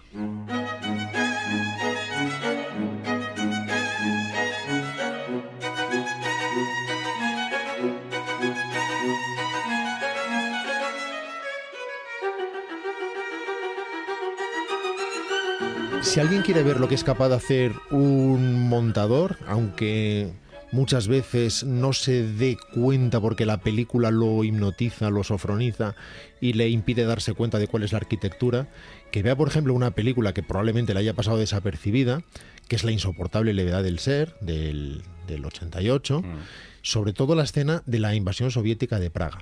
Es una secuencia maravillosa cuando los soviéticos entran en Praga y lo que hace Moore es recorrer el mundo buscando el material documental que existe sobre esa invasión, ya que se registró en 16 milímetros, en Super 8, en 35 milímetros. Estuvo recorriendo varios países y tratando de recopilar las 40 horas que existían. Después todo eso se rodó en los personajes de Daniel Day-Lewis, a quien tanto quiere Javi, rodándolos también en blanco y negro, en color, creando procesos de revelado forzado para conseguir crear imágenes aparentemente documentales, y él consigue darle forma a toda esa comunión de formatos de forma admirable, pero sobre todo extraordinariamente emocional. Si veis lo que hace esa secuencia con el sonido, cómo de ahí emerge una especie de himno, una música que suena popular, cómo se calman los sonidos que hemos oído previamente, son siete minutos que son una obra maestra absoluta del montaje, en el uso de el corte de la imagen y el manejo de sonido. Walter Moore ha trabajado en mm, muchísimas películas con directores muy interesantes. Hemos hablado de Lucas, hemos hablado de Coppola, Philip Kaufman en este caso. Ha trabajado incluso con Jerry Zucker, de los Zucker Abrams y Zucker. ¿Ah, sí? Cuando hizo Ghost, por ejemplo, estuvo nominado al mejor montaje. También en El Primer Caballero, que no es precisamente una película memorable. Ha trabajado dos veces con Minghella, una con Kate Bigelow, por ejemplo, eh, con Sam Mendes en Jarhead, incluso en Tomorrowland, curiosamente, aunque Disney lo despidió. Pero esa es, esa es otra historia. No era exactamente para él, sino que era para asustar a Brad Bear. Era voy a echar a Walter Moore y así sabrás que el siguiente eres tú y empezarás a obedecer. Y empezarás a hacer lo que yo quiera. Pues obedeció y así salió. Y este ha sido Walter Moore y se me ha ocurrido una idea. Eh, habréis visto que me he saltado en un momento dado Apocalypse Now, Sí. que tiene una de las historias más alucinantes y sorprendentes y complejas relacionadas con el mundo del montaje de la historia del cine. Y que además, como todos sabéis, fue remontada años después en su Redux. Así que en lugar de hablar 40 segunditos de ella, se me ha Estás ocurrido... haciendo un teaser. Si a vosotros os apetece, el próximo no, porque me apetece hacerlo musical, ya veremos de qué. Sí. Pero ¿os parece que el mes que viene os hable de la historia del montaje de Apocalypse Now? Yo estoy a favor. Yo sí, con una condición. Quiero una gaita. Como sea. En algún momento, una gaita. O sea, pase lo que pase. Pase lo que pase, que la traiga Rodrigo de casa y la Vale, toque él, es la lo que prueba, quiera. ¿no? Acepto el reto, Javi. Vale. Oye, por cierto, nos he dicho que habéis visto el día más largo. El día más largo, sí, la película Ya, del Billy- desembarco de Normandía. Billy Milling sale en el día más largo. Largo sí que se me está haciendo. ¡Seguimos en Aquí hay Dragones!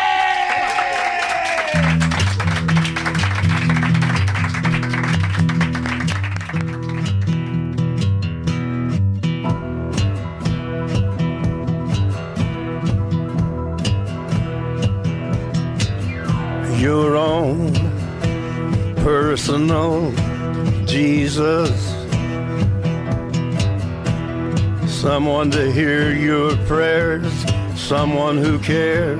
Gano yo, ¿no? sea, no, no hay No, no, competición. no, ahora no hay competición. Gano Javi, yo. ya cuando tú quieras. Me hago de pantomima, me hago, tu- me hago pantomima yo y gano, me gano. Gánate si quieres. O sea, Hazte eh, trampas. eres vencedor, te vas a ganar y a vencer a la vez. He sacado dos piedras. O sea, que tú verás. Qué tonto soy. Que se ha empatado a sí mismo. Eh, Javier Cansado nos trae un tema. Que, Ya con esa maestría de Dios de la dirección radiofónica que eh, tiene. Borja, muy atento a mis gestos, ¿eh? Claro, claro, Muy los gestos- Muy atento, ¿eh? Por favor. Los gestos de Javier que no se corresponden con los de ningún otro locutor que has visto. Son los ¿vale? de untar con paté la tostada. untar con paté la tostada que no sabemos todavía qué Javier significa. es el único que tiene un traductor a la lengua de signos detrás de Eso él. es, todo ponen otro. ¿Qué relación tenéis vosotros? ¿Qué concepto tenéis sobre la apropiación cultural? Ah, ¿Sabéis de qué va? ¿Sabéis de qué va? ¿Sabéis que Sí, sabemos que hay digamos que a raíz un poco de Rosalía, sobre todo, que usurpa unos papeles que no le corresponden? un tipo de música gitana que, que responde culturalmente, a ellos. y- eso es, tiene que ver con utilizar sobre todo el hombre blanco, eh, iba a decir hetero, pero no dejo esa, ahí no voy a entrar. El hombre blanco se apropia de unas, en este caso, músicas, que es de lo que voy a hablar, vamos a decir, del tercer mundo, ¿vale? Es un poco la idea grosso modo, ¿eh? muy a Más grandes, o menos muy, muy a grandes brochazos, ¿vale? La gente que habla de apropiación cultural habla de eso. Bien, Sí. entonces vamos a ver, yo de los primeros casos de apropiación cultural que conozco, el, de los primeros casos que conozco de apropiación cultural, Está preparándose ya para el, Los el primeros- gesto a Borja. Levanta el de dedo, los Javier primeros Cansado. casos que conozco de apropiación cultural es esto.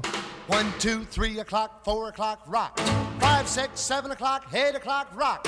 Nine, ten, eleven o'clock, twelve o'clock, rock. We're gonna rock around the clock tonight. Put your glad rags on. Join me Bueno, este es el Rock Around the Clock de Bill Haley. Pero ¿cómo te ha entrado, eh, Javi? Bill Haley, gracias Borja. Bill Haley and His Comets. Vamos a ver, esto significa que quede como lecho sonoro. Como lecho. Vale, el, el gesto Cada vez que hace- pidas un tema y entre vas a dar las gracias. Sí, claro. Espectacular. Mira, Javi, te explico. Si tú te eh, haces como si te fueras a mesar la barba o a rascar la garganta, ¿Significa que, que es la música sigue o qué? eso es. Significa Vale. que estás afónico. Necesitas Estamos- eh, colchón discursivo. Estamos en el 54, ¿vale? En el 54 estamos, entonces se publica... El Rock Around the Clock El de- Rock Around the Clock, luego vendría Elvis, etcétera, y entonces esto hace que una música que, era, que estaba funcionando por, por debajo, que es la música de los... Del, una mezcla de boogie boogie, de, rhythm and blues, de, de- de rock and roll, se estaban haciendo los afroamericanos, los negros. Por ejemplo, estaban haciendo cosas como esta.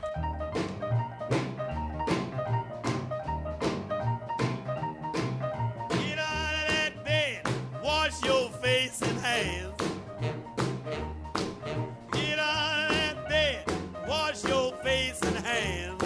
Hands. Esto es, un- esto es un rock and roll, esto es... Puedes escuchar un rock and roll claramente ahí de fondo. Esto es un rock and roll, Big Joe Turner. En este caso es de- publicado el mismo año que el, que Bill Haley, la del Rock Around the Clock. Pero es, había montones de músicos eh, afroamericanos, negros se decía en la época, Mm. que ya estaban haciendo rock and roll.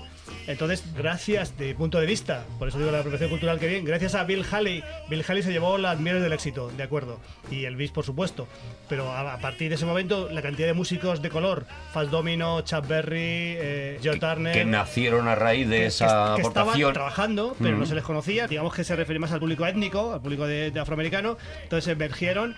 Y claro, ¿fue contraproducente o fue un éxito? Yo estoy a favor. Yo Pero se hicieron mainstream también, claro. Claro, o sea, no se forraron tanto como los blanquitos, pero hicieron carrera que quizá, injusto, pero que quizá sin Bill Haley no hubiera pasado, ¿no? Vale, entonces, por lo que estoy entendiendo, vas a hablar un poquito de trasvase de culturas entre, eh, en este caso, negros o blancos, bueno, de Sí, culturas general- en la música y que no siempre van en una dirección, sino que puede haber también eh, ida y vuelta, un ¿no? un ¿y tú más, Javier Bueno, mi- Cansado? Mi, tesis es que en un, en un principio el- esa, esa apropiación cultural efectivamente es utilizar desde el punto de vista de los ricos blancos música que no tiene éxito, la toca el hombre blanco y la hace éxito. Pero a raíz de ese éxito, el otro aflora. Y Entonces, vamos a, por ejemplo, otro ejemplo. A ver, a ver.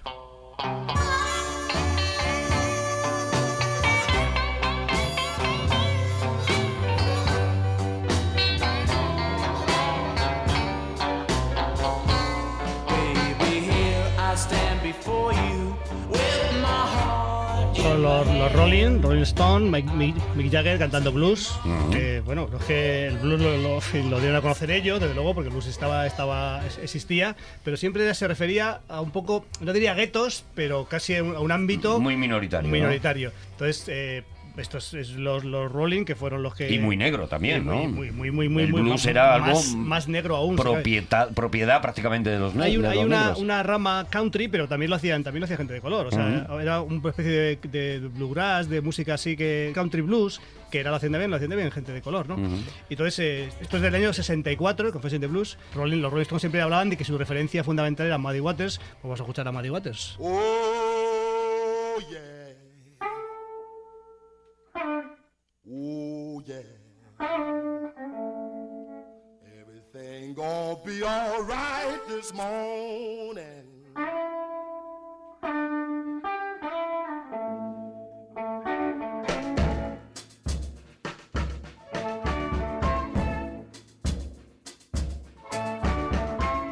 Now, when I was a young boy, cae por su propio peso. O sea, tú escuchas a la uno y el otro y dices, "Ja, me quedo con el original, que no hay color. o sea, No hay color, que- a lo mejor no es la expresión, pero Claro. la hemos entendido, Javi. O sea, sí. Milla es una persona maravillosa, que amigo con sus amigos, que quería mucho a su familia y tal, y una persona encantadora, pero claro, comparas la voz No, de no, Mick no, no. Jagger y la de Muddy Waters y dices, Esto está, no sé si está mejor cantado o cantado en tono negro, no sé qué. Algo pasa. Pero te gusta más. Aparte que es un fenómeno que en su momento no se llevó adelante desde el cinismo. Quiero decir No, que, no, no, no, no lo era. que la admiración de Elvis era real, que Jerry Lewis se iba a los luego. barrios de los negros a tratar de Desde aprender luego, a tocar desde como luego, ellos. desde luego. Y- pero si, si ayudaron, o sea, Little Richard era, una- era un cantante de, de- de soul mm, maravilloso y de pronto se empezó a hacer rock and roll y no a nadie le escuchaba. Tuvo el éxito los Bill Haley, Elvis, pues David Cochran, muchos cantantes blancos y a raíz de eso fue algo cooperativista, digamos, algo de, de todos a la vez. Pero que sin ellos los otros muchachos hubieran estado ahí en el gueto. Vamos a un ejemplo de mi punto de vista un poco más sangrante, un poquitín más sangrante.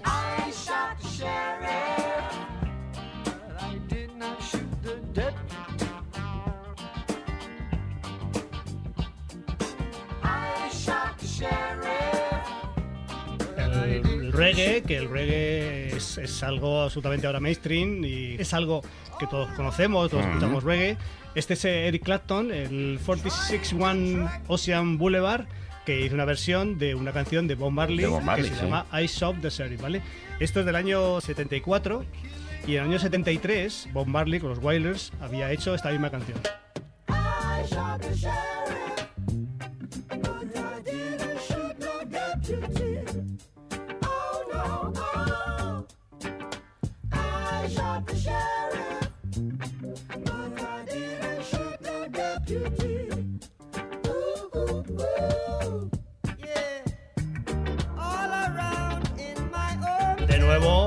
decir otra vez lo mismo, no hay color. o sea, Hombre, hasta que entra Bob Marley, porque el principio es, es regulero, ¿eh? Bueno, es que el principio Los es- coros del principio son reguleros, No, pero no estoy de acuerdo, verdad no, no, no, entra Bob Marley. El segundo tema suena particularmente genuino. Suena auténtico. Y, y escucha, y esto fue muy curioso porque, bueno, esto se- he dicho que es sangrante porque es el único número uno que tuvo en su vida eh, Bob Marley.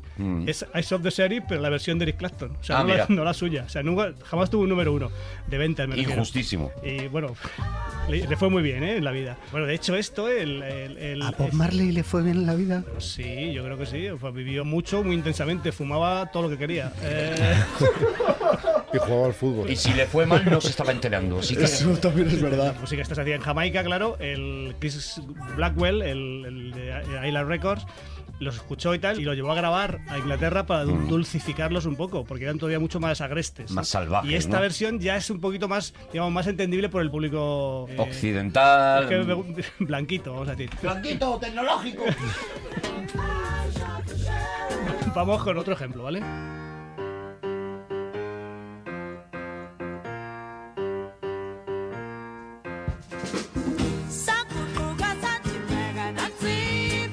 Éxito de los 60 de Miriam Makiba, una can- cantante africana. que La música africana era prácticamente residual en el mundo occidental, o sea, apenas se apenas se escucha. as- Pues es- esto fue una canción de éxito, sí, pero no fue, más allá. Luego, pues había montones de montones de grupos. Yo que sé, voy a poner, voy a poner otro, otro, voy a poner otro.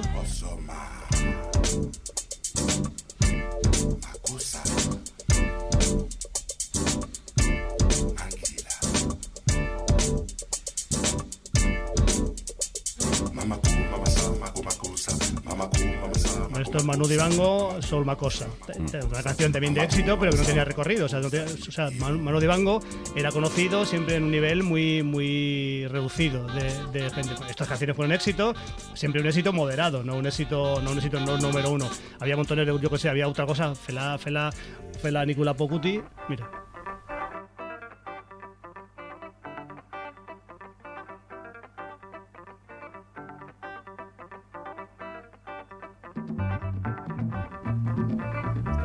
Entonces, Fela Nicola Pocuti, Fela Kuti, que hacían afro- afrobeat, había la orquesta Baobab, montones de grupos, pero que era siempre, insisto, muy, muy, muy, muy, muy, muy reducido. Pero bueno, Javi, desde la ignorancia, esto no era música africana, pero muy adaptada a era los música, gustos. música africana, pues, hombre, quiero decir que eran, eran per- Un poquito permeables. despurificada, eran- digamos. no eran permeables a la música occidental, claro. Vale. O sea, estaban entrando, sí, sí, sí. Vale, vale. Es música negra, ¿eh? Eh, Pero música negra, negra, o sea. si la gente quiere escuchar Afrobeat, por ejemplo, en el último tema que hablamos de Roar, ¿recordáis? Ahí Sí. suena mucho Afrobeat. Este, esto es música ne- ne- negra, vamos, no subsahariana, o sea, subsahariana, o sea, iba a decir subsahariana, no, o sea, era No, pero muy sub-subsahariana, porque estamos hablando de Sudáfrica, sobre todo. Pero en el año 86, en el año 80, y- esto estaba funcionando en los años 60, 70, 80, pero 86 aparece este disco.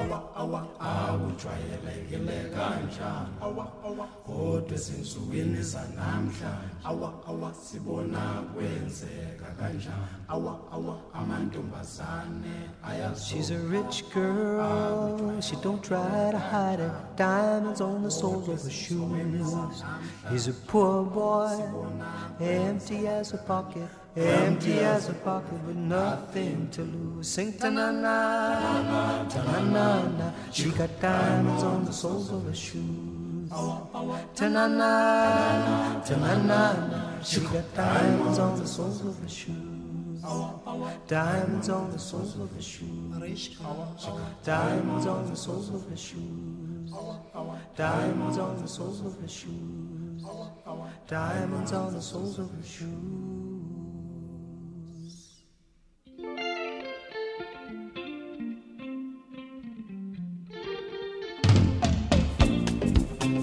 Aparece Graceland de Paul Simon y ya se acabó. Ya lo la- este, entroniza la música de, la música negra, la música africana, mejor dicho, y ya se hace se hace absolutamente popular. Popular, se Una llama es obra maestra de el, el- Lady Smith, Lady Smith, Black Mambazo, que es lo que está haciendo los coros. Aquí también está el disco toca con los Lobos, un grupo mexicano. O sea, hace- digamos que se acerca un poco a la música, vamos a decir étnica. Que Y es el- lo que luego hizo con Brasil en Rhythm of the Sense. Eso es. Pero efectivamente hizo muy populares a músicos sudafricanos Pero- que solo se conocían en Sudáfrica. Eso es, o sea, fue, fue algo, fue eh, em- em- emerger un movimiento musical riquísimo que estaba ahí, que, que, en fin, es- existía y había gente que lo conocía, pero algo solamente reducido. Entonces, eh, apropiación cultural. Bueno, de- si, si el parámetro que aplicas es utilizar música de, de- que no te corresponde Hmm. eh, eh, socialmente, digamos, o, o- o culturalmente, pues sí que es apropiación cultural, pero a cambio, ¿qué es lo que Y haces? además lo está haciendo con enorme respeto, Pero porque vamos. lo hace precisamente para eso. Se va a Sudáfrica, graba en Sudáfrica, en estudios sudafricanos, elige a los mejores músicos sudafricanos, les da todo el crédito del mundo, se los lleva consigo de gira y los hace emerger en el mapa. Y El luego el rey- documental de, de cómo se, cómo se se realiza Graceland es una el- maravilla el y, y efectivamente es lo que está contando Rodrigo. O sea, él, él es el que se va allí, él es el que se sumerge es que es y él es el que eh, que chupa el- de, su, de su música y la intenta adaptar, pero luego les pone en su sitio también en el disco. ¿no? el- el rédito que consiguen los músicos africanos, merced a este disco, merced simplemente a este disco, es algo inaudito. O sea, Mm. es inaudito. Es algo que supongo que estarán eternamente agradecidos. Incluso aunque no hubiera sido así, hubiera- no se hubiera hecho con ese respeto reverencial que lo hizo, incluso así, o sea, lo que se consiguió con la música africana fue maravilloso. Eh, Sinatra hizo cosas, con- hizo cosas con la bossa nova, pero ya me- con, con Jobim Con y, con, sí. y con y con Joe Gilberto y tal. Pero bueno, el- yo estos ejemplos, estos ejemplos son ejemplos desde mi punto de vista positivos, muy positivos.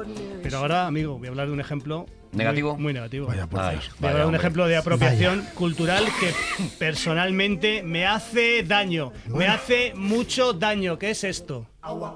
No, esto no es. Ahora sale el. Javi malo y dice, anda, que Paul Simon irse a Sudáfrica a robar. Menuda mierda Graceland.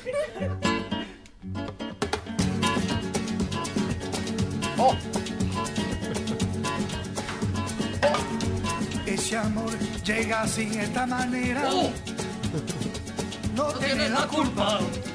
Perdóname, viva la apropiación cultural. No, yo, yo, yo, no, no, no, no lo compro, no compro, no compro, no Ver compro. bailar a Arturo es fascinante porque es una maravilla. No compro, no compro, no, no compro. mueve los hombros, eleva los A mí pectorales, me gusta imaginar que lo está haciendo el niño nazi. Pero aparte tiene unos pectorales Arturo que son una No, maravilla. no ¿eh? compro, Arturo, no compro, no compro, no compro. No compro, no compro, no compro, no compro. Con esos un poco. No, no compro, no compro, no compro, no compro, no compro, no compro, no compro, no esos pezones enhiestos. Aquí no compro, aquí me atañe. Aquí lo otro quizás se pueda ver, digamos, lo que se ha conseguido, pero aquí no lo, no lo, no lo puedo. No, puedo. No apruebas No puedo porque además, porque además, digamos que lo que apropiarse de la rumba, la rumba catalana, la rumba eh, andaluza, la rumba, apropiarse de la rumba como se apropió los Gypsy Kings, Gypsy Kings. pues está mal, porque luego no- lo- no, se, no se consigue un usufructo desde nuestra parte. Ya. Si dices, bueno, si a raíz de eso, bueno, bueno, espérate, está Macarena, pero Macarena no es lo mismo. Si, si, si, a, si a raíz de este éxito tremendo de los Gypsy King se hubiera conseguido algo, pero vamos a ver, por favor, entre esto, entre esto e ir a las fuentes, entre esto e ir a las fuentes,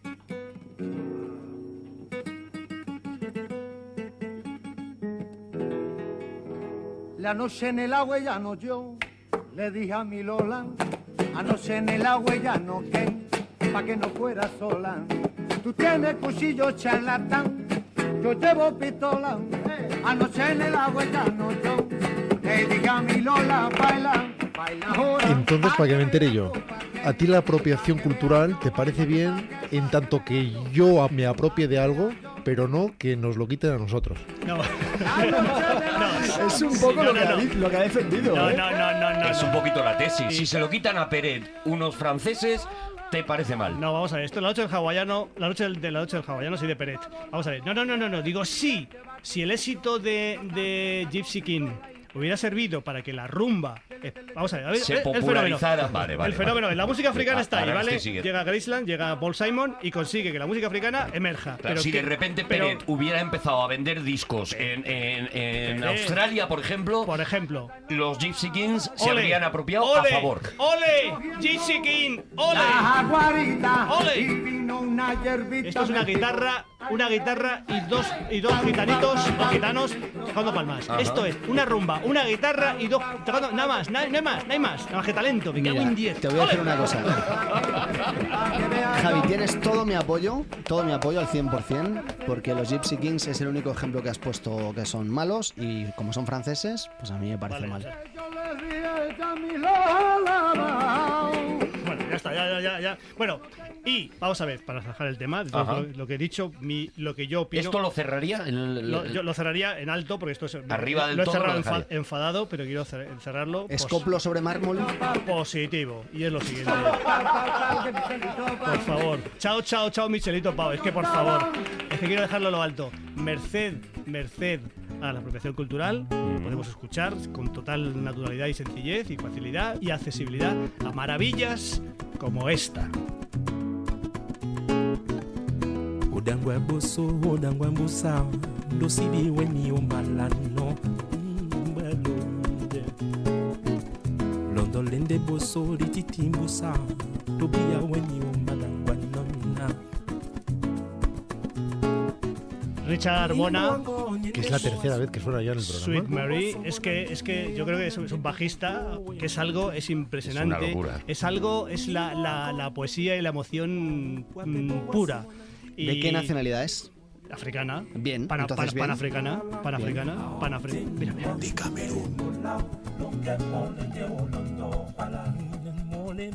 Kuala, dice Kuala.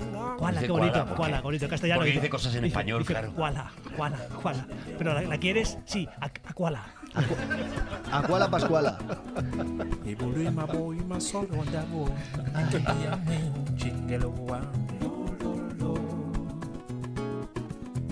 bepete so mutunu bilunge ke wabongwa mbiya mongo nimbo wango nyende mbowa supo wape bongwa somo na nginye ya muna ndenge moyo wenu tumbawo nimbo wango nyende mbowa supo wape bongwa somo na nginye ya muna ndenge moyo wenu kwiye na nginya oh. Estaba esperando a ver si decía koala, pero como no dice No, koala... ya. ¡Nos vamos, señores! Gracias, nos vemos muy pronto en Podium Podcast. En Aquí hay dragones. Volverá Rodrigo Cortés. Juan Gómez Jurado, Javier Cansado, Arturo González Campos. Os queremos mucho. Hasta el próximo programa.